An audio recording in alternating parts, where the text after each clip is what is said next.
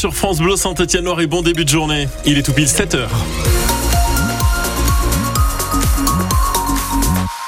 7h le journal, Sébastien Cabrita dos Santos, c'est parfaitement fluide sur les routes et autoroutes de Loire et de Haute-Loire. La météo, c'est une belle journée bien ensoleillée.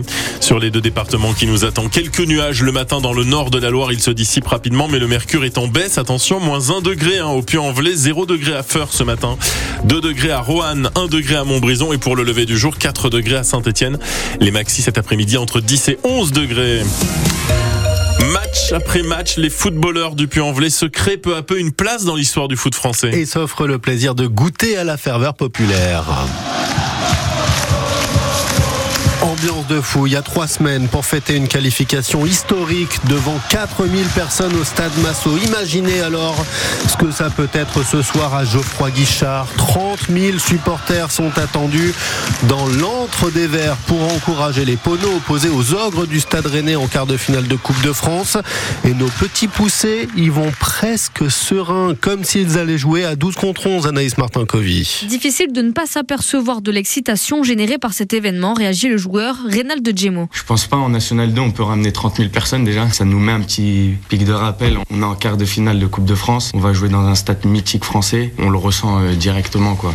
On voit les affiches aussi que la région a mis en place en ville. Quand je passe avec ma fille, elle me reconnaît. Euh, ça fait toujours plaisir. On sent que les gens ils sont excités, euh, limite autant que nous. Pour le milieu de terrain, c'est une rencontre comme les autres. En vrai, c'est pas nous d'avoir la pression. Franchement, on va rentrer sur le terrain avec des ambitions. On va respecter Rennes, mais dans le bon terme. C'est pas on va respecter Rennes, aller regarder jouer. L'enthousiasme, la pression, il ne va pas falloir se laisser submerger par les émotions, explique Stéphane Dieff, l'entraîneur du Puy Foot. Faut transformer ce qui pourrait être euh, des, des éléments différents pour nous, faut aller les, aller les chercher pour les transformer en force et en pression positive. On doit rentrer dans cette rencontre pied au plancher, donc faut se servir de la force que pourra générer le public. Et par rapport à un match de championnat national 2, le coach l'assure, rien ne va changer dans leur routine d'avant-match, ou presque. On ira faire une collation à Saint-Etienne avant juste pour éviter la circulation. Il m'aurait semblé un petit peu dommage d'arriver en retard. On arrivera 2-3 heures avant tout le flux euh, des supporters. Le Puy Foot Stade Rennais, une rencontre où les Poneaux n'ont rien à perdre et tout à gagner. Le Puy Foot pensionnaire de National 2, trois divisions en dessous de l'élite de la Ligue 1 où évolue le Stade Rennais et les deux équipes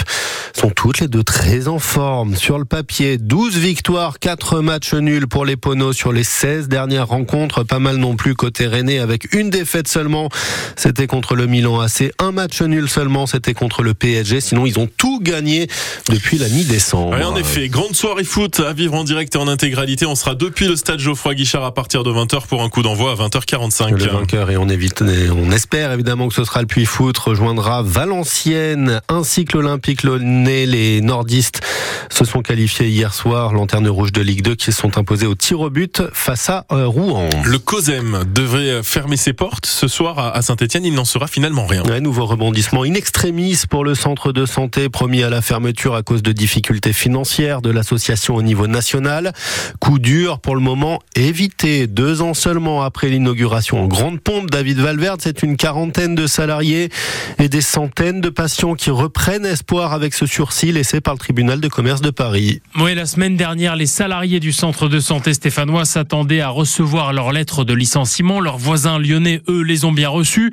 Mais à Saint-Etienne, rien dans les boîtes aux lettres. Un vent d'optimisme confirmé euh, mardi par le directeur des ressources humaines descendu dans la Loire. Il a annoncé aux équipes qu'elles peuvent bien continuer à prendre des rendez-vous pour les médecins généralistes, les dentistes et tous les spécialistes au-delà de la date fatidique du 29 février. Selon nos informations, le tribunal de commerce de Paris a entre les mains deux solutions très solides pour le centre stéphanois qui motivent ce délai.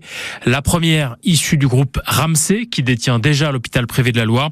Et puis la deuxième, tout aussi sérieuse, mais peut-être pas encore aussi solide à ce jour. Il n'y a que du bon, David, pour la ville de Saint-Etienne, qui se satisfait de ce nouvel épisode. Dans un courrier, elle avait demandé aux juges et aux deux administratifs de repousser la fermeture et étudier les nouveaux plans de continuation sur table. L'ancienne ministre des des droits des femmes, Laurence Rossignol applaudit un moment historique après le vote hier soir au Sénat en faveur de l'inscription de l'IVG dans la Constitution française. L'interruption volontaire de grossesse finalement assez largement hein, votée malgré les réticences des sénateurs de droite. 267 voix pour, 50 contre. Un congrès est maintenant programmé pour lundi, euh, selon le président de la République Emmanuel Macron, avec un millier de parlementaires qui devront entériner le vote. Il s'agit d'une simple formalité. Il est 7h05, tout pile. Les élections européennes vont arriver très vite. Prévu au début du mois de juin, les différentes formations s'organisent. Les écologistes viennent notamment de lancer leur campagne avec deux hommes choisis chez nous dans la Loire pour porter les idées du parti EELV. Derrière la tête de liste Marie Toussaint, il y a un grand projet qui tient en un triptyque très cher à Valentin Porte, le coordinateur de la maison solidaire engagée pour la justice, pour la paix et pour l'écologie. On pense vraiment qu'on est déjà dans une situation catastrophique, au niveau environnemental en particulier, que la crise climatique n'est pas du tout prise euh, à la hauteur de ce qu'elle va provoquer dans les prochaines années, et que s'il n'y a pas une action concrète qui se met en place maintenant, on va droit vers des drames qui vont tous nous toucher. Donc, on ne pourrait que vouloir que la population se mobilise plus fortement pour donner un petit peu plus de place au vert, pour aller défendre ce qui pourrait permettre de sauver des vies et sauver des territoires dans les prochaines années. Parce que c'est au niveau européen que ça se joue? Bien évidemment. Les compétences de l'Union européenne sont extrêmement larges. Quand on construit un pont, quand on construit une école, un lycée, un hôpital, il y a des fonds européens qui abondent. Donc euh, il y a bien évidemment des thématiques qui restent euh, des prérogatives des États, mais elles sont bien souvent influées par des directives ou par des recommandations de l'Union européenne. Et c'est là-bas que nous devons mener ces combats. Valentin Porte, bien connu dans le milieu associatif stéphanois, coordinateur de la Maison Solidaire, l'un des deux candidats sur la liste EELV dans la Loire, aux côtés de Loris Dumas aussi, 19 ans à peine, originaire de Saint-Martin-Lestra et secrétaire régional des jeunes écologistes. On vote le 9 juin. Le scrutin est pour le moment outrageusement dominé par le Rassemblement national derrière son président Jordan Il a fallu élitreuiller la victime pour la sortir d'un gouffre. Une femme de 37 ans s'est retrouvée blessée après une chute en vélo. Ça s'est passé hier en début d'après-midi à Lavoute-sur-Loire, tout près du Puy-en-Velay. Elle a été transportée au centre hospitalier Émile Roux. Et puis personne ne bouge après les essais de la semaine dernière à Bahreïn. Le paddock reste sur le circuit de Sakir. Premier Grand Prix de Formule 1 de la saison. Ce week-end, toujours avec nos deux Français chez Alpine, Pierre Gasly et Esteban Ocon. Toujours un homme à abattre, Max Verstappen et sa Red Bull, triplement champion du monde en titre. Nouveaux essais libres dès aujourd'hui, qualif demain et course dimanche.